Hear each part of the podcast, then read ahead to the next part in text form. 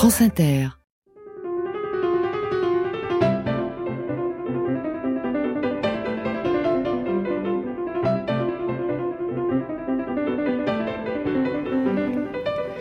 Le masque et la plume.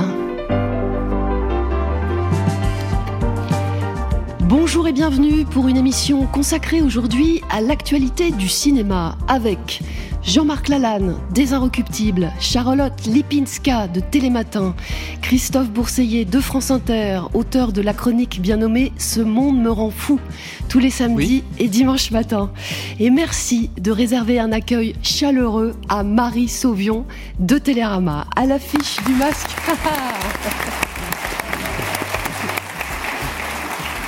À l'affiche du masque de ce jour, le nouveau film de Quentin Dupieux, La Bête de Bertrand Bonello, avec Léa Seydoux en majesté, Green Border de la cinéaste polonaise Agnieszka Holland, le biopic de Bob Marley, et enfin Cocorico, la comédie qui cartonne en salle, avec Didier Bourdon et Christian Clavier. Un peintre à moustache de la science-fiction, la réalité européenne, un rasta et des tests ADN, c'est le programme de l'heure qui vient face au public de l'Alliance française.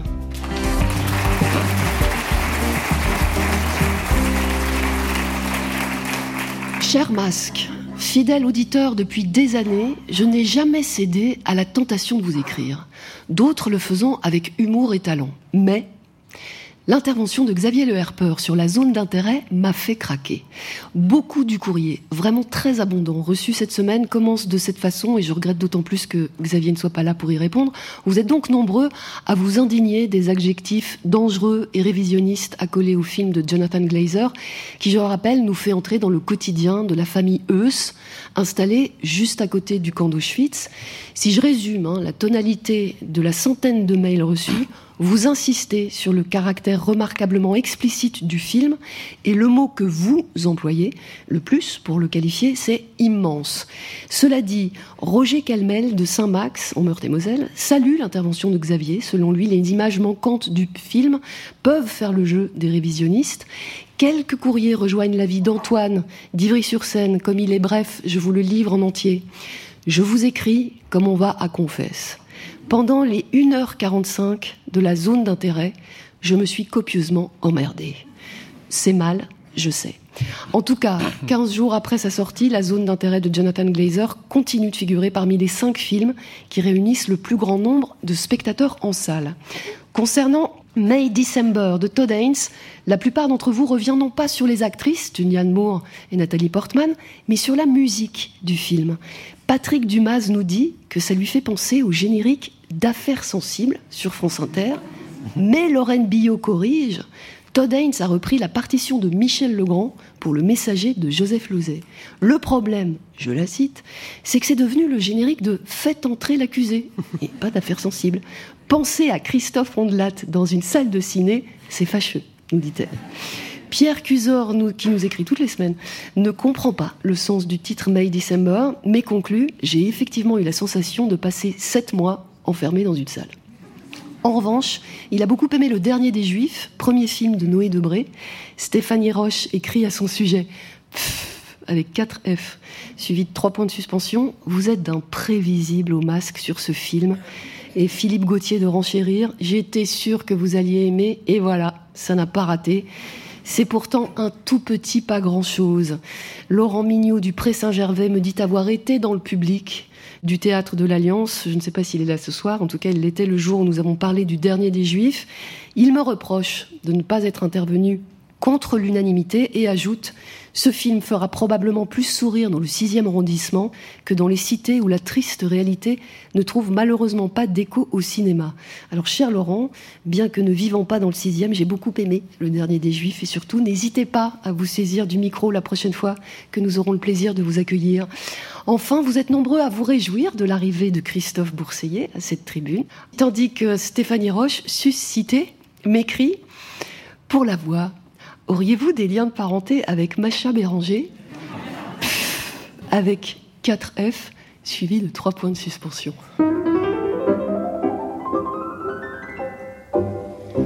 J'ouvre cette émission avec Dali. J'espère avoir bien prononcé les 6 A du titre qui nous pousse à parler comme Salvador. C'est donc le nouveau film de Quentin Dupieux, six mois seulement après le succès de Yannick. Avec Dali, Dupieux vit d'ailleurs son meilleur démarrage en salle. Pas moins d'une demi-douzaine de comédiens interprètent Salvador Dali, soit six versions possibles du peintre catalan par entre autres Gilles Lelouch, Édouard Baird, Jonathan Cohen ou Pio Marmaille. Anaïs de Moustier, elle, joue une pharmacienne reconvertie en journaliste qui rêve de réaliser un documentaire sur Dali et ça n'est pas de la tarte. Cette folle entreprise est notamment hantée par le cinéma de Louis Buñuel. C'est la première fois que Quentin Dupieux consacre un film à un personnage réel en l'occurrence l'un des premiers artistes stars, mais ça n'a rien à voir avec un biopic. Christophe, c'est toi qui ouvre le bal ce soir. Bah, merci. Euh, bah, si vous voulez, euh, Quentin Dupieux euh, euh, incarnait euh, dans les années 2000 une sorte de renouvellement générationnel. Maintenant, on est dans les années 2020, donc évidemment, c'est moins le renouvellement. c'est un peu le mélange de l'esprit Yann Barthès et Canal Plus de la grande époque, côté Simpson, petit mélange Jacques Tati, Simpson, enfin tout ça. Et puis là, avec ce film-là, c'est pas mal, c'est assez agréable. J'avoue que j'ai dormi que 10 secondes. Ce qui est peu. Et, euh, et vraiment, j'ai eu un petit flash. J'ai eu un petit flash de fatigue, mais très court, parce que dans l'ensemble, c'est quand même assez euh, amusant. Simplement de Dali. Sinon, en moyenne, tu dors combien de temps pendant les films, dis-moi? Ça dépend des films. Il y a des films où je ne dors pas du tout, et d'autres, par contre, c'est un cauchemar. Enfin bref. Mais ça, c'est normal. C'est le cinéma. Ça fait heureusement qu'on est dans les salles obscures. Oui, alors de, de Dali, le problème, je dirais, c'est peut-être un problème pour moi. Hein. C'est comme ça que j'ai ressenti ça. C'est que, que, étant donné qu'il a cette culture euh, Simpson, de Dali, il n'a retenu que le chocolat l'envin. C'est-à-dire que de Dali, il a retenu que le personnage est Dali, je m'appelle Dali. Alors, alors il dit qu'il rend un hommage à Louise Buñuel, mais enfin, il y a, aucune espèce de très très lointaine, très très vague référence. Et je pourrais comparer, si tu veux, je, ce, qui, me frappe, c'est la différence qu'il peut y avoir entre lui, par exemple, quand il manie comme ça les avant-gardes, en se réclamant euh, d'une certaine façon d'une forme de surréalisme, mais il réduit le surréalisme à l'absurde, c'est le cinéma de l'absurde, alors que le surréalisme, c'est un peu plus compliqué que ça, heureusement. Et là, on sent un type qui dit, ah, Dali, il est marrant, et on va faire un film sur Dali parce qu'il est marrant, c'est un drôle de personnage, et qui s'en amuse. Et donc c'est un jeu. Mais enfin, c'est un jeu qui m'a moyennement séduit. Charlotte euh, bah, bah, Je suis d'accord avec une seule chose avec Christophe, c'est que c'est un jeu, en effet, mais c'est un film ludique. C'est-à-dire que je trouve que ah euh, Quentin Dupieux, qui a un talent monstre, alors je suis un peu en colère avec lui parce que je trouve qu'il est aussi talentueux que Flemmard et que parfois il pourrait travailler un peu plus sa matière, en l'occurrence ses scénarios. Mais sur la forme, il triture la matière du cinéma comme aurait pu le faire Dali, c'est-à-dire que il nous propose un film qui est en forme de charade ou de rébut, euh, de jeu de loi, de choses à tiroir la façon qu'il a, je trouve, par des effets de montage, euh, de travailler euh, le temps, l'espace. Par exemple, la première apparition d'Edouard Baird dans un couloir, il marche dans un couloir et ça n'en finit jamais. Plus il s'approche de ses interlocutrices, plus il s'en éloigne. C'est assez génial. Donc je trouve qu'il y a plein d'idées comme ça, formelles, absolument formidables. C'est vrai que tout le marketing du film a été fait sur les cinq comédiens euh, qui incarnent Dali et qui, à mon sens, est le meilleur, c'est Edouard Baird. Bah voilà, le meilleur, c'est Edouard Baird. Jonathan Cohen est très drôle aussi. Les autres sont quand même très nettement en deçà. Et du coup, pour moi, il y a une petite frustration, c'est que d'une scène à l'autre, je me dis ah quand est-ce que revient Édouard? Parce que les autres sont quand même euh, plus mineurs, on va dire. Néanmoins, moi qui trouve toujours que Quentin Dupieux a des points de départ formidables, mais qui n'arrive jamais à les développer suffisamment pour des longs métrages, là, c'est la première fois où je trouve l'objet totalement cohérent dans son incohérence, et ça m'a assez réjoui. Marie, toi aussi, ça t'a réjoui? Ça m'a follement amusée, et peut-être un peu plus que ça, parce qu'en fait, ce que j'aime avec les, les, films de Dupieux, euh, c'est que je les ramène chez moi, et puis que voilà, c'est un film sur la rêverie, enfin sur le rêve, et, et moi, ça provoque plein de rêveries. C'est-à-dire que j'adore l'idée que euh, il fasse des films très courts qui ne finissent jamais, par exemple. C'est-à-dire que personne n'en chasse terrible euh, comme phrase, mais personne n'en chasse comme Dupieux. Et le fait qu'il ait un récit dans un récit dans un récit, ça m'amuse follement, mais ça provoque aussi euh, toujours une curiosité chez moi. D'abord, je le cherche lui. Il est où Dupieux? Bah, Dupieux, là, j'avais l'impression que c'était Anaïs de Moustier, c'est-à-dire euh, euh, quelqu'un qui s'y prend pas hyper bien, qui cherche à avoir la, la, plus grosse caméra du monde pour aller filmer ses stars, et en même temps, il est partout dans voilà le goût des objets, le piano fontaine, les vieux écrans de télé, etc. Moi, je m'amuse beaucoup toujours de de la direction artistique chez Dupieux. Et puis il y, a dans ces derniers films souvent quelque chose qui me touche. Et là, c'est un Dali qui est joué par Didier Sandre. Euh, que Jonathan Cohen regarde à travers une vitre. C'est un jeune homme face à un vieil homme et, il a une simple phrase, il dit Est-ce que c'est moi, ce vieux monsieur? Et on va vivre la même scène, mais de l'autre côté de la vitre un peu plus tard, avec un vieux monsieur qui se demande Mais j'ai quel âge? Et moi, voilà. On n'apprend pas grand-chose de Dali. C'est presque ce que je préfère dans le film, hein, c'est que ce soit pas du tout un biopic et qu'on ait comme ça une idée de Dali, cette scène du couloir interminable, elle est géniale.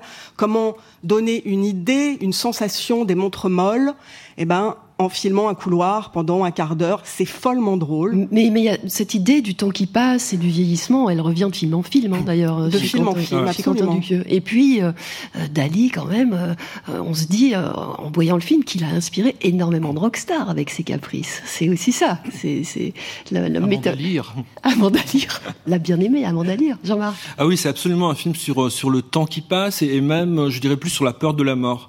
C'est ce qui me touche profondément dans, dans le film. C'est-à-dire qu'à la fois, quand un Dupieux, il invente une espèce de bulle de temps où tout se rejoue en se répétant. Il vient vraiment de la musique euh, électronique minimaliste. Avec de, Donc c'est vraiment voilà quelqu'un qui fait des boucles. Et là, effectivement, ça, tourne en rond, sauf qu'il y a cette apparition d'un Dali vieux. Et avec lui, tout à coup, il y a du temps qui s'écoule. Et je, je, pense que ce qu'il cherche dans Dali, c'est une sorte d'autoportrait d'artiste en contrôle fric. Je pense que vraiment Dupieux, qui fait absolument tout dans ses films, c'est un artiste qui est euh, travaillé par le contrôle. Et il y a quelque chose qui est incontrôlable. C'est effectivement cette entropie, du temps. Et le film est extrêmement séduisant, extrêmement drôle, extrêmement gracieux, mais il est aussi travaillé par quelque chose de plus sourd, de plus profond, qui est cette angoisse de mort qui lui donne quelque chose de profondément touchant au-delà de sa légèreté et de, de ce qu'il a de très séduisant et très charmant. Un spectateur ou une spectatrice pour euh, parler de Dali au théâtre de l'Alliance? Le temps que le micro arrive, j'en profite que c'est Marie avec l'émotion a confondu deux Didier, c'est Didier oui, Flamand. Didier Flamand, pas Didier Sandre. Bien sûr que oh ben voilà, je vais mourir. Non mais... mais ça n'a aucune je importance. Mourir, mais on ralentit dans un film de Quentin Dupieux en tombant d'un toit. C'est normal. Une participation de votre part dans le public, Monsieur oui, moi j'ai beaucoup aimé parce que je ne pouvais pas m'empêcher de penser, surtout avec le, le rêve du, du, religieux qui revient sans arrêt différemment, à Louise Buñuel. C'est pour moi un superbe hommage à Louise Buñuel. Et euh, j'ai beaucoup rigolé évidemment, mais les, les, décalages des films précédents de Comté Dupieux étaient presque dérisoires à côté de celui-ci. C'est que du décalage, c'est qu'on peut le voir 36 façons différentes et on est surpris, mais je ne sais pas quoi dire d'autre tellement je suis encore les images qui défilent devant mes yeux quand j'en parle. On passe maintenant à La Bête de Bertrand Bonello, un film d'anticipation puisque nous sommes en 2044 et dans ce futur proche, les émotions n'ont pas leur place. Elle représente même une menace, tandis que l'intelligence artificielle, elle, est efficace. Pour se nettoyer de toutes ces émotions et de leurs traces, Gabrielle, Léa Seydoux à l'écran, doit replonger dans ses vies antérieures. On retrouve donc la femme qu'elle fut à Paris en 1910, la femme qu'elle fut à Los Angeles en 2014 et la femme qu'elle est en 2044. À chaque fois, elle vit différemment ses sentiments pour Louis, interprété par le Britannique George Mackay. C'est donc une variation autour du sentiment amoureux et de ce qu'il devient à travers le temps. Et en ce 18 février 2024, la bête t'a fait quel effet, Marie? Euh, je l'ai trouvée belle et froide. Euh, J'ai une petite bagarre avec ce film parce que je suis contente de retrouver euh, Bertrand Bonello euh, dans une grande forme. Et puis en même temps, je, voilà tout ce que j'aime chez lui, c'est-à-dire là vraiment euh, déployer le, le, grand architecte, hein, le maître de, de l'espace-temps, euh, puisqu'il le il adapte Henry James, mais alors en même temps, il, il inverse, enfin, il le transpose. Euh, et c'est presque un documentaire en même temps sur Léa Seydoux, parce que le film commence, elle est sur un fond vert, elle joue une actrice en 2014, et elle joue une séquence terrifiante, sans accessoires, sans partenaire. Et là aussi, il va y avoir un système de boucle, c'est-à-dire que cette scène va être amenée à se répéter. Euh, j'étais un peu, j'ai trouvé ça à la fois magnifiquement tressé, c'est-à-dire que les entrelacs temporels sont vraiment superbes. On ferme les yeux dans une époque, on se réveille dans une autre, on, on entend un claque dans une époque, on se réveille encore dans une autre. Ça, ça marche merveilleusement.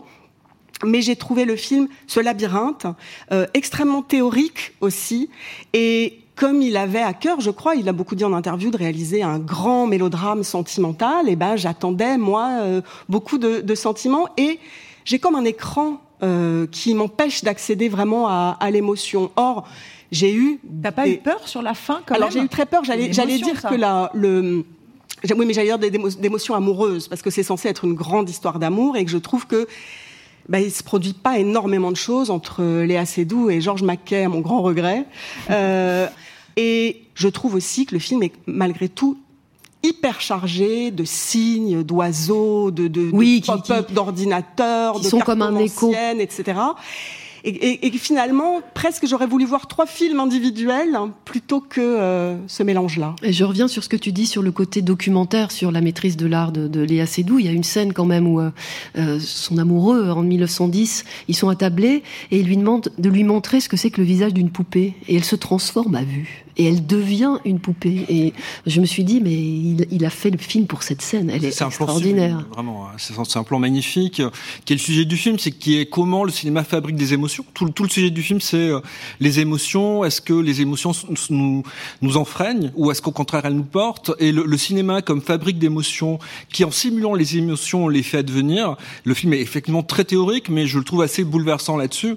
Moi, le film m'impressionne beaucoup parce que euh, il a une une telle ambition, et je dirais une double ambition. Il a à la fois une ambition très forte de production, c'est-à-dire que c'est un film opulent, un film qui veut être spectaculaire, romanesque, et en même temps une ambition expérimentale. C'est un film extrêmement audacieux, extrêmement innovant, et joindre ces deux-là, souvent l'ambition expérimentale, elle, elle freine l'ambition de production, et vouloir faire un spectacle aussi total, mélanger dix films maintenant, faire à la fois un film de SF, un thriller mental à la Lynch, il y a des scènes qui ressemblent à du Cronenberg, mais on revoit aussi passer tous les films que Bonello a fait, les scènes de de nuit qui font penser à Saint-Laurent. C'est comme s'il voulait faire dix films maintenant.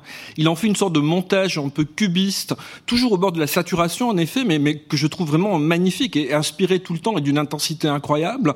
C'est vraiment un très grand film sur le cinéma. Et je trouve aussi que son idée sur, le, sur le, la nouvelle d'Henry James est vraiment géniale. Ce qu'il a, il, il, la transforme complètement. Et en même temps, il a identifié quelque chose de très très fort. C'est que la peur est peut-être le sentiment le plus contemporain, celui qui nous identifie le plus justement, qu'on est tous terrorisés par l'imminence d'une catastrophe. Et là, ce qu'il fait là-dessus, c'est vraiment de l'ordre de la vision pure, et c'est euh, d'un pouvoir de suggestion et d'une éloquence inouïe. Et on, on l'a pas précisé, effectivement, c'est une adaptation lointaine, on va dire, de La Bête dans la jungle d'Henry James. Henry James. Et pour rebondir sur ce que Charlotte Jean-Marc, il y, y, a une réplique, moi, que je trouve magnifique, à un moment où l'un des deux demande à l'autre, mais qu'est-ce qui est le plus fort, ta peur ou ton amour pour moi? Et de là, après, euh, chacun appréciera l'effet miroir euh, de cette euh, phrase. Moi, le film a beaucoup troublé parce qu'il se trouve que La Bête dans la jungle, donc cette nouvelle, a été très souvent jouée au théâtre. Moi, je l'ai vu beaucoup de fois au théâtre. Il y a 20 ans, Stéphanie Ardant et Gérard Depardieu, plus récemment Valérie Dréville, et je n'avais jamais rien compris. J'étais toujours passée à côté de ce texte. Et là, curieusement, alors que Bonello la prend comme point de départ mais s'en éloigne, et eh ben pour la première fois, j'ai eu l'impression de vraiment saisir ce que nous disait Henry James, qui est euh, plutôt la première partie, on va dire, euh, du film. Et en effet, cette euh, préscience d'une catastrophe euh, imminente et qui est en fait une, évidemment une peur paralysante de l'amour. Et en gros, c'est fuir le bonheur de peur qui ne se sauve. Hein. Gainsbourg l'avait magnifiquement résumé avec ça. Moi, je trouve le film très très beau. Alors un peu long, on l'a pas dit 2h26, faut quand même faut prendre le temps. Oui. La première partie qui est la plus historique, la plus ancienne au début du siècle m'a paru un peu longue et répétitive, mais alors plus le film avance, plus j'étais complètement prise jusqu'à cette dernière demi-heure que je trouve d'une puissance dingue qui à mon sens est euh, celle qui finalement provoque le plus d'émotions euh, comme euh, avec ouais. Marie en tout cas sur la peur au final. Après Léa Seydoux, elle est juste magistrale, son visage est un pays paysage. Et il y a au cœur du film, je voudrais juste la citer, une séquence sous-marine ouais. euh, qui est pour moi l'une des plus belles séquences que j'aurais vues au cinéma cette année. Dans une usine de poupées.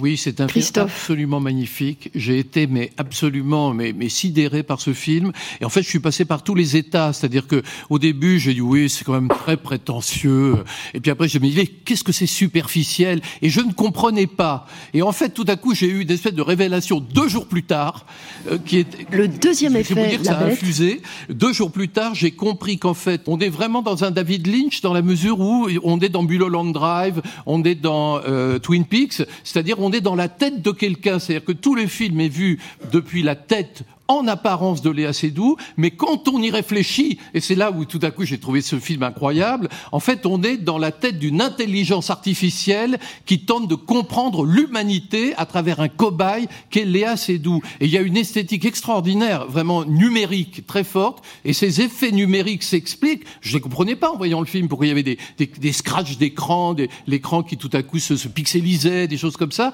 C'est parce que c'est une intelligence artificielle qui étudie l'humain, l'humain qui, pour elle, est une bête. Au point que le générique de fin est un QR code. Mais c'est ça. Oui, c'est J'ai mis deux, deux, jours à le comprendre. Voilà, vous, vous connaissez, vous connaissez la dernière image. Le public du théâtre de l'Alliance, est-ce que vous voulez intervenir sur ce film, La Bête de Bertrand Bonello? Bonjour Rebecca. Bonjour. Euh, moi, je l'ai vu en présence de Bonello à Beaubourg avec Monsieur Lalanne, et heureusement qu'il m'a expliqué le film parce que moi, je n'ai rien compris. Je me suis emmerdé, et en sortant du cinéma de Beaubourg, j'ai parlé avec un couple qui avait vu, comme moi, qui n'avait rien compris et qui n'a pas aimé ce film. Voilà. Désolé, Monsieur Lalanne. Je l'avais. je suis pas le seul à aimer le film ici. non, on est même assez Parce que nombreux. ça met du temps à infuser. Voilà. On en reparle dans deux jours, monsieur.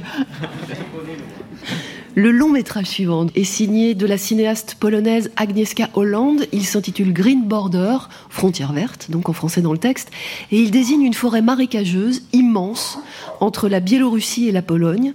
Dans cette forêt échouent hommes, femmes et enfants qui tentent de rejoindre l'Europe. Ils viennent de Syrie, d'Afghanistan ou du Maroc et ils se retrouvent pris en tenaille dans cette zone en étant les jouets d'enjeux géopolitiques qui les dépassent. Le film est inspiré de faits réels qui ont eu lieu en 2021. Agnieszka Holland met successivement en scène les réfugiés, les gardes frontières polonais et les activistes humanitaires avec parfois des scènes insoutenables.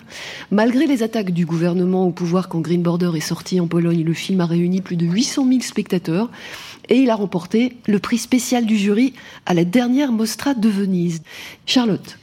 Euh, alors moi, j'étais pas prête, clairement. Euh, C'est-à-dire que psychologiquement, émotionnellement, je n'étais pas prête à voir ce film qui est quand même d'une force assez inouïe. Donc je trouve qu'il faut s'armer un peu quand on y va. C'est quand même C'est un film qu'on n'a pas envie de voir, mais qu'il faut voir. Euh, je trouve extrêmement intéressant. Alors d'abord, le film, tu le disais Rebecca, est très documenté, ce qui le rend évidemment d'autant plus effrayant. Et euh, il est chapitré avec ses différents points de vue, qui à mon sens est une construction très intéressante parce que du coup ça permet de montrer quand même tout un système euh, sur ces réfugiés qui sont euh, ballottés d'un côté à l'autre de la frontière. Et qui sont traités Euh, comme du bétail. Ah oui, enfin c'est au-delà de tout ce qu'on peut imaginer de, de violence, de méchanceté, de racisme, de perversité, de tout ce qu'on veut. Donc elle signe un brûlot politique très euh, clairement euh, en montrant un racisme d'État, une violence organisée à cette frontière euh, biélorusse. Euh, c'est vrai que le film est très difficile, elle est extrêmement courageuse de l'avoir euh, fait, et moi qui porte un nom polonais, euh, ben pour la première fois, je n'en suis pas très fière. C'était Lipinska Charlotte. Christophe. Écoutez, euh, si c'était un reportage, je serais tout à fait d'accord avec Charlotte, mais c'est un faux reportage avec des comédiens qui font semblant d'être des migrants, qui font semblant d'être des Polonais, qui font semblant d'être des humanitaires. Non. Donc évidemment, Alors non, en l'occurrence, la comédienne qui joue l'humanitaire est véritablement euh, oui, enfin bon, engagée c'est quand euh, même dans un faux reportage avec des, des caméras moteurs, on y va, coupé, etc. Euh, je pense que qui veut trop prouver ne prouve rien. Et je pense que le problème, je, je comprends très bien la position politique d'Agnieszka Hollande, qui veut dénoncer euh, les violences qui sont faites aux migrants quand ils tentent d'entrer clandestinement dans l'Union européenne. Je comprends très bien, c'est un débat politique passionnant et, et je serais ravi que qu'on le mène. C'est une question. Simplement, elle en fait quoi? Elle en fait un faux reportage filmé avec une caméra qui tressaute sans fin. C'est-à-dire que moi, j'avais mal au cœur au bout d'un quart d'heure. Et c'est un reportage dans lequel tout est manichéen. C'est-à-dire que vous avez des migrants qui sont des gens formidables, cultivés, sympathiques. On a envie de les inviter à dîner le soir même pour parler euh, de Dali, vous voyez, euh, par exemple. Euh, en face de ça, vous avez des Polonais, donc des gardes frontières polonais, qui sont des, des soudards, mais des soudards, mais je veux dire, des, les SS à côté euh, passeraient presque pour sympas. Enfin, c'est des gens horribles. Ils regardent des films porno entre deux euh, coups de matraque. Enfin, c'est des gens abjects. Et puis vous avez des humanitaires qui sont des héros formidables, des gens le cœur sur la main. Donc ils arrivent, est-ce qu'on va essayer de vous soigner, on vous cache. Donc voilà. Mais ce que je regrette, c'est que c'est très manichéen. Alors c'est un tract. Donc un tract, c'est formidable, après tout, pourquoi pas, mais c'est un tract qui dure 2h30. Alors moi, quand un tract dure 2h30, pour moi, c'est un tract qui rate sa cible. Marie euh, moi, je rejoins Charlotte. Hein, je trouve que c'est un film extrêmement puissant, mais c'est hyper intéressant parce qu'en fait, c'est un débat de cinéma. C'est-à-dire que euh, est-ce que le cinéma est là pour euh, fabriquer les images manquantes euh, Cette forêt de, de qui est une des dernières euh, forêts primaires d'Europe, qui est donc à la frontière de la Pologne et de la Biélorussie, eh ben cette zone a été interdite aux journalistes et même aux passants. Euh, pour pouvoir effectivement euh, y martyriser des réfugiés attirés par un pouvoir extrêmement cynique hein, qui les fait venir juste pour emmerder l'Union européenne. Mm. Et Agnieszka Holland, qui a traité de beaucoup de sujets historiques, euh, voilà, l'Holodomor, euh, la, la, Shoah, etc. Elle se dit, mais voilà, on ne pourra pas filmer cette situation, mais moi, avec mes outils de cinéma, je vais le faire. Alors effectivement, le film est extrêmement documenté, avec une caméra qui est extrêmement empathique, qui est embarquée comme ça au cœur des choses, sauf que elle utilise aussi les outils de la fiction. Et là, pour moi, ça devient extrêmement fort. C'est-à-dire que sur ce thème de l'image manquante, ce qui me bouleverse le plus dans le film, ce sont les images qui manquent, justement. C'est-à-dire que de, changer de point de vue, voilà, d'un côté les gardes frontières, de l'autre les humanitaires, et puis cette famille, c'est pas des migrants formidables, c'est une famille hyper attachante, avec des gens qu'on a l'impression de connaître tout de suite. Et en fait, chaque fois qu'on les quitte des yeux dans le film, on se demande ce qu'ils sont en train de devenir. Mm. Est-ce qu'ils ont encore une valise? Est-ce qu'ils ont encore un manteau? Est-ce qu'ils ont faim? Est-ce qu'ils sont blessés? Or, les, les, gens qui vivent autour de cette forêt primaire, il y a beaucoup de scientifiques, il y a beaucoup d'intellectuels qui l'étudient, etc., racontent pour de vrai, on a fait un reportage dans Télérama, je vous conseille de le lire, c'est terrifiant, ils racontent pour de vrai que maintenant, quand ils vont se balader dans cette forêt, ils ont peur de tomber sur des corps. Et tout à coup, il n'y aurait pas de... Voilà, c'est des papiers dans des journaux un peu sérieux, c'est une minute au JT, et ben Agnieszka Hollande, 75 piges, elle prend sa caméra, elle va faire un film, on en sort furibard, voilà ce qui arrive quand on vote pour l'extrême droite, le cinéma, ça sert aussi à ça. On en sort furibard et on y pleure parfois aussi. Jean-Marc Ouais, moi, aussi, je suis sensible à la force d'interpellation du film. Il y a, il y a le, son côté didactique euh, a, une vertu. Il y a vraiment une force du, du renseignement. On a vraiment le sentiment de, de, tout à coup de tout comprendre et aussi de tout vivre parce qu'elle instaure une proximité avec euh, chaque catégorie de personnages, aussi bien les gardes frontières que les que les réfugiés. Et, et là-dessus, sur la proximité, le film est assez fort.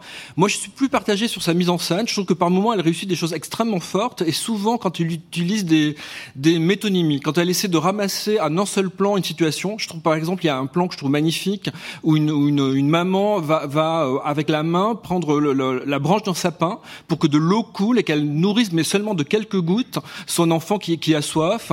Il y a aussi un, un garde frontière qui à un moment donné derrière des cartons aperçoit le visage d'un réfugié mais choisit de ne rien dire et ce plan comme ça, ce fragment de visage qui apparaît derrière les caisses, c'est d'une puissance figurative très impressionnante. Il y a un plan génial aussi où tout à coup euh, on entend une sorte de jacassement, et puis un personnage regarde le ciel et on voit des oiseaux migrateurs. Et tout à coup, entre les personnages de migrants et les oiseaux migrateurs, ça dure une seconde, c'est fulgurant, mais c'est d'une puissance poétique incroyable entre les migrations empêchées et les migrations qui se font naturellement.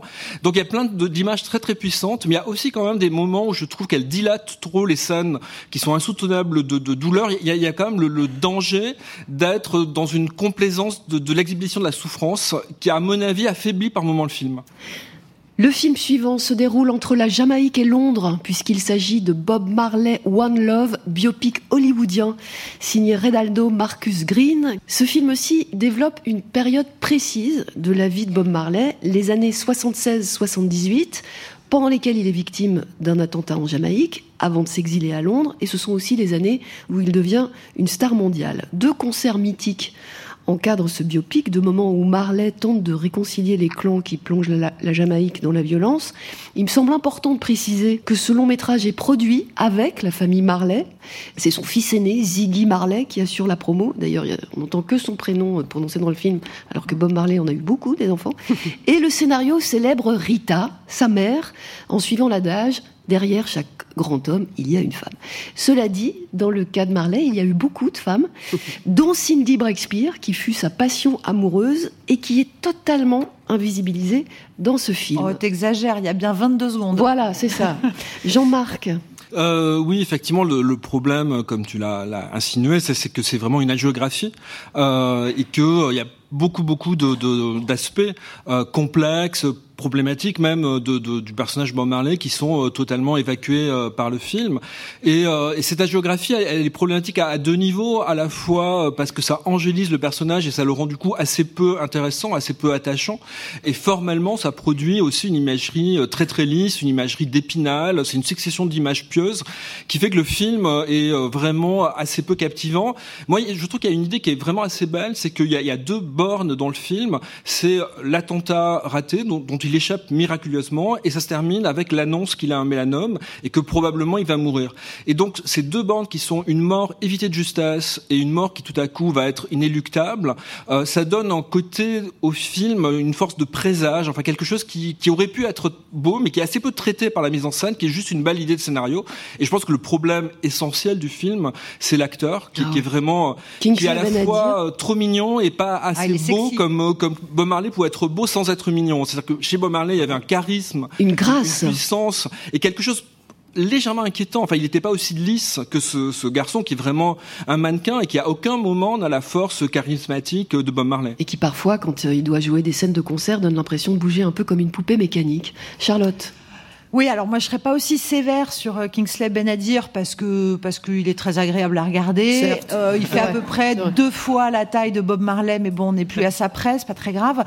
Euh, alors moi je mets au crédit du film quand même. Euh, alors je connaissais assez peu la vie de Bob Marley, je le confesse, et j'avais complètement oublié ce contexte quand même politique et social de la Jamaïque dans mmh. les mhm. années 70 avec cette. Alors c'est même pas quand même un attentat, c'est une tentative d'assassinat mmh. puisque des hommes sont rentrés chez lui. Euh, euh, et ont canardé à tout va, faisant quatre blessés graves et miraculeusement euh, aucun mort. Et ça, moi, je ne le savais pas du tout. Et en effet, c'est quand même une sorte d'acte fondateur qui fait qu'il n'aura de cesse après de prôner un message de paix et d'unité pour euh, unifier son peuple qui est au bord de la guerre civile avec des élections à venir. Et donc ce contexte politique, je trouve, est assez bien rendu et me l'a rendu intéressant.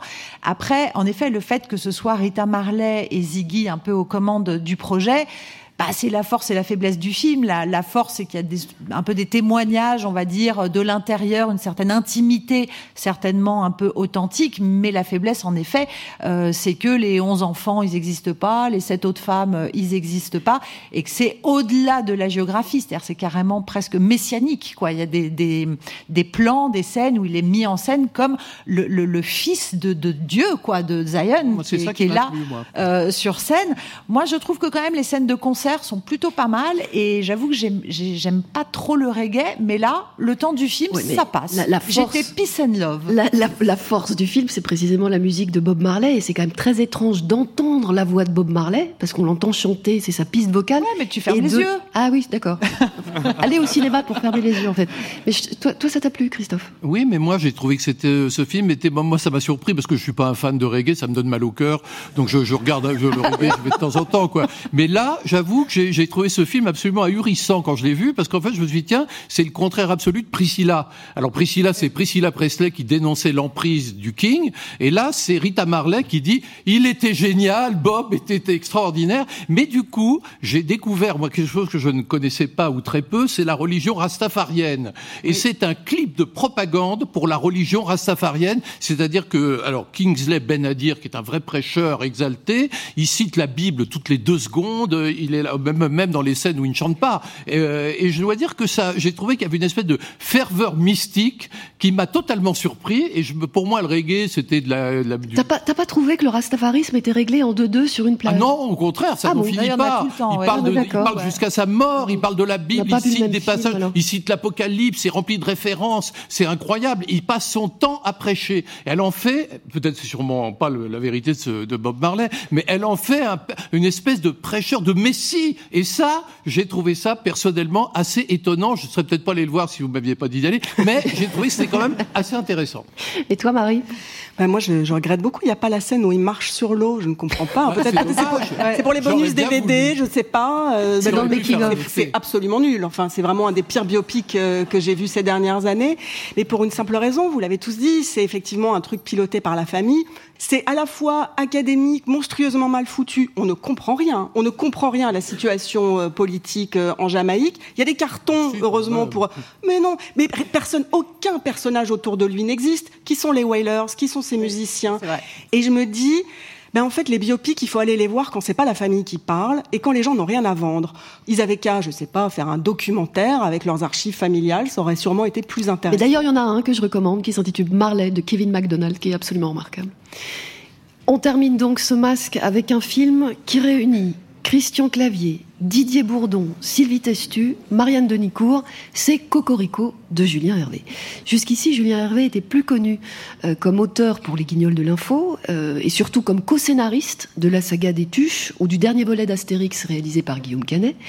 Dans Cocorico, des futurs mariés décident de réunir leur famille pour leur annoncer la noce à venir et aussi pour leur révéler les résultats des, tests ADN. Ainsi, chacun pourra découvrir ses origines. Quand soudain, c'est le drame. On ne choisit pas ses ancêtres, c'est le sous-titre du film. Beaucoup a été dit sur le duo clavier-bourdon réuni à l'écran pour la toute première fois. Et Cocorico est le film qui connaît le meilleur démarrage et de loin depuis le début de l'année avec déjà 500 000 spectateurs en 10 jours. Charlotte pas sympa de, que ça tombe sur moi pour euh, commencer. Euh, non, euh, bon, qu'est-ce que vous voulez qu'on dise? Alors, non, mais bon. bon, Christian Clavier et Didier Bourdon n'avaient jamais tourné ensemble. Voilà, c'est fait. Fallait-il le faire? Non. En tout cas, pas là-dedans. C'est-à-dire qu'en fait, tout est tellement attendu, c'est du mauvais théâtre filmé, c'est un film qui n'a aucun mouvement, aucun élan. C'est-à-dire, on se demande même pourquoi ils n'ont pas assumé le huis clos jusqu'au bout. Ça aurait pu être un ping-pong euh, verbal avec ses quatre parents et les enfants au milieu, des espèces de petites excursions dehors. Et puis alors, tout d'un coup, vous savez, on nous fait euh, en télévision, on appelle ça les plans à la Dallas. C'est-à-dire quand vous avez ah, tout d'un coup un plan à la Dallas, c'est quand euh, vous avez par exemple une scène d'intérieur entre deux bureaux, puis tout d'un coup on vous met un plan de South Fork pour vous dire que on revient dans South Fork. Bah là, il y a un petit plan dehors et puis paf le château, on revient au château. Je précise que ça ne se passe pas à South Fork, voilà, hein, comme son titre l'indique. Euh, non, bah alors j'étais tellement quand même un peu atterrée que j'ai fait un petit jeu. J'ai, euh, je vais vous lire le, le, le titre. Ça aurait pu s'appeler ADN en délire avec le synopsis suivant. Christian Clavier incarne François, un homme qui mène une vie tranquille jusqu'à ce qu'il reçoive un test ADN. Quand il reçoit les résultats de son test, à sa grande surprise, il découvre qu'il a des origines exotiques et lointaines, ce qui le plonge dans une confusion totale. La nouvelle se répand rapidement et François devient la cible de toutes sortes de quiproquos et de situations comiques. J'ai juste rentré dans Chat GPT comédie avec Christian ah, Clavier et un test ADN. Et ça a donné ça? Et ça a donné ça. Merci hein, de me passer le, la parole. Euh, bah, il y a toujours eu deux types de comédies. Hein. Il y, a, y, a, les comédies, on pourrait dire. Euh, moi, j'ai eu la chance dans mon jeune âge d'être, de jouer dans des dans des comédies de qualité, écrites par Jean-Loup Dabadi, des choses comme ça. Alors aujourd'hui, on pourrait dire l'héritage, ça serait euh, euh d'un cachet Toledano, qui font des, des comédies assez comme ça, avec du contenu, euh, du sens, de l'émotion, et puis des comédies bas de gamme il y en a toujours eu. Euh, aujourd'hui, pour moi, Cocorico incarne ce type de comédie un peu bas de gamme. Pourquoi? Parce que d'abord, effectivement, au niveau de l'intrigue, bah, euh, il y a quatre enveloppes, on attend qu'ils les ouvrent. Donc enveloppe numéro un, ah, enveloppe numéro deux, puis après on se dit il y a encore deux enveloppes, donc on attend. Il y a un moment où ils vont ouvrir les quatre enveloppes, c'est une évidence. Et surtout, c'est là où c'est pas justement une comédie de qualité, c'est frileux. C'est-à-dire que quand, euh, je vais quand même un tout petit peu spoiler au moins Didier Bourdon, oh quand Didier Bourdon ouvre son enveloppe, alors vous voyez, on aurait pu, ça parle des origines. Alors on a parlé de Green Border tout à l'heure. Il y a des origines, il y en a beaucoup sur Terre aujourd'hui. Mais Didier Bourdon, il est allemand. Alors il fait ah mon Dieu, c'est trop affreux. Je suis d'origine allemande, c'est trop affreux. Je vais me suicider. Vous voyez, c'est tout est comme ça. Il y a Marianne Denicourt qui découvre qu'elle a 10% de sang portugais. Ah non, la je, fin du monde. je vais faire un infarctus. Je suis portugaise. Enfin, vous voyez, on, on est toujours dans une espèce. il passe à côté d'un sujet en fait pour en faire quelque chose de mièvre et de légèrement poujadiste. Mais ils passent pas tellement à côté d'un sujet. Je pense que c'est vraiment le cœur du problème, c'est que ils ont voulu traiter un sujet, un sujet qui serait un article de journal. Il y a une mode, les gens font des tests ADN qui sont complètement bidons par ailleurs. Hein. Tous les généticiens disent que ça ne repose sur aucune validité scientifique. Mais voilà, avec votre test ADN, on est capable de, en gros, statistiquement, vous classer dans un ensemble de populations. Donc on va dire, bah, vos ancêtres viennent plutôt de, je sais pas, Scandinavie, euh, etc. Et il s'est dit, ça suffit pour faire un film. Ben non, ben non, en fait. Bah, ça dépend des origines. Il faudrait des Mais ce qui est intéressant, c'est qu'évidemment, ça peut provoquer une crise existentielle, mais ne peuvent vivre une crise existentielle je dis beaucoup de que des personnages qui existeraient. Or, cela n'existe pas du tout, évidemment. Et c'est d'autant plus dommage que la question de la francité, la question de l'identité, elle est assez intéressante. Et là, en fait, plus qu'un film sur les origines, la francité, l'ADN, c'est un voyage dans le temps. C'est-à-dire que ce sont des non-personnages dans une non-époque qui serait les années 50, où on dit encore, oh là là, les Bosch, Schnell, vive les Mercedes c'est dément de proposer de la daube pareille aux gens. Mais comme c'est mécanique, comme ça débarque sur des centaines d'écrans, avec deux pros du rire qui ont un ADN vraiment intéressant, on a ri avec le splendide, on a ri avec les inconnus. Ah Moi, j'aime bien l'idée d'hybrider leurs univers et de rire avec ces gars-là qui ont tant de métiers.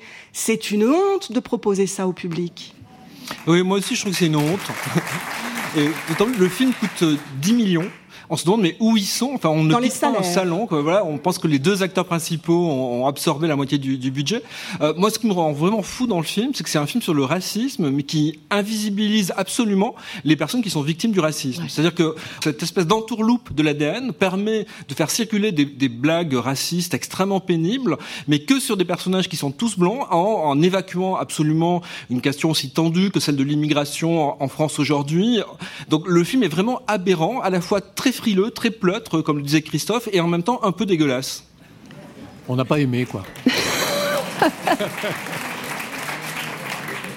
Alors là, sur mon conducteur, je lis virgule. Ça veut dire que c'est l'heure de vos coups de cœur, films, podcasts, livres, etc. Jean-Marc, c'est à toi.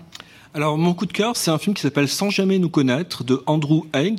C'est un grand film d'amour, un grand film de fantômes, un grand film sur le deuil, et aussi un grand film sur le coming out, puisque c'est l'histoire d'un homme gay dont les parents sont morts lorsqu'il avait 8 ans, qui n'a jamais pu faire son, son, coming out, et ces mots ravalés vont totalement déterminer sa vie amoureuse. C'est un film absolument déchirant, avec en plus Frankie Goes Hollywood et Pet Shop Boys, deux chansons géniales qui sont utilisées génialement dans le film. C'est validé. On redonne le titre?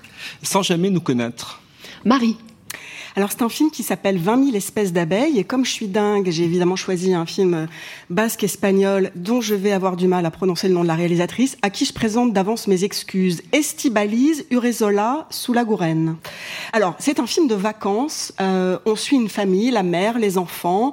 Euh, on retrouve la grand-mère qui est un peu une grenouille de bénitier, la grand-tante qui est apicultrice. Et puis au centre, il y a une petite fille extraordinaire qui s'appelle Coco elle a de naissance un autre prénom et elle a un autre prénom qu'elle va choisir et on va comprendre pourquoi.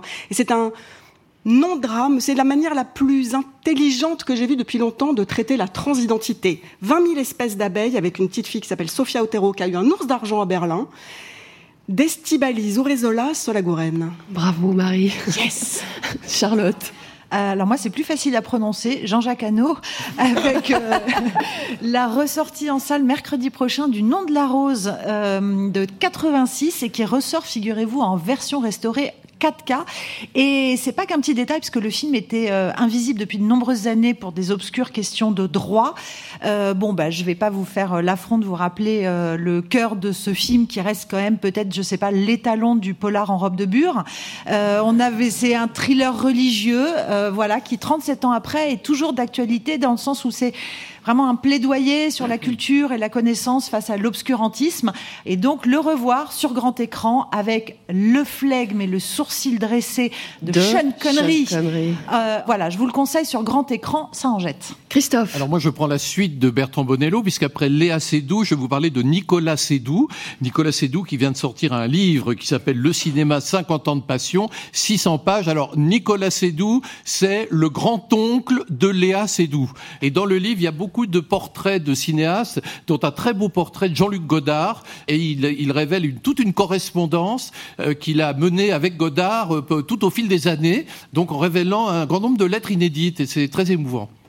Et je ferme le banc avec Hitchcock s'est trompé, fenêtre sur cours, contre-enquête. C'est signé Pierre Bayard. Alors Pierre Bayard, il est professeur de littérature, il est psychanalyste aussi, et il est l'auteur de livres indispensables comme euh, Comment parler des livres qu'on n'a pas lus.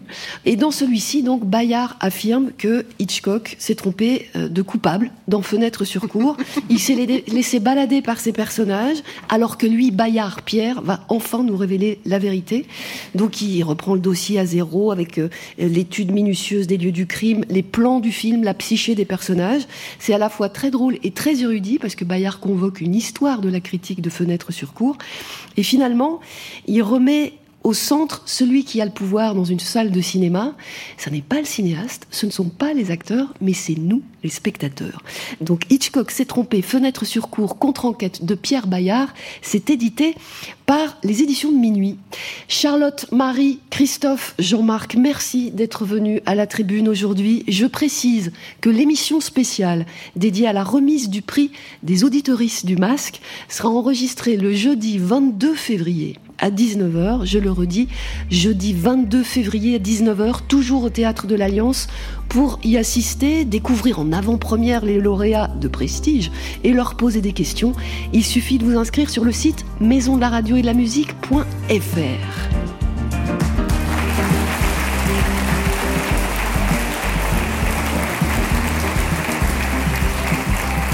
Merci à Audrey Ripouille qui a réalisé cette émission et c'était avec Jérémy Kaufmann, Charles Bouticourt et Cédric Chatelus aujourd'hui. Merci à Ilinka Negulesco pour la préparation au cordeau de cette émission avec l'aide précieuse de Célestine Babinet. La semaine prochaine, il sera question de l'actualité littéraire. Alors à dimanche sur France Inter, évidemment.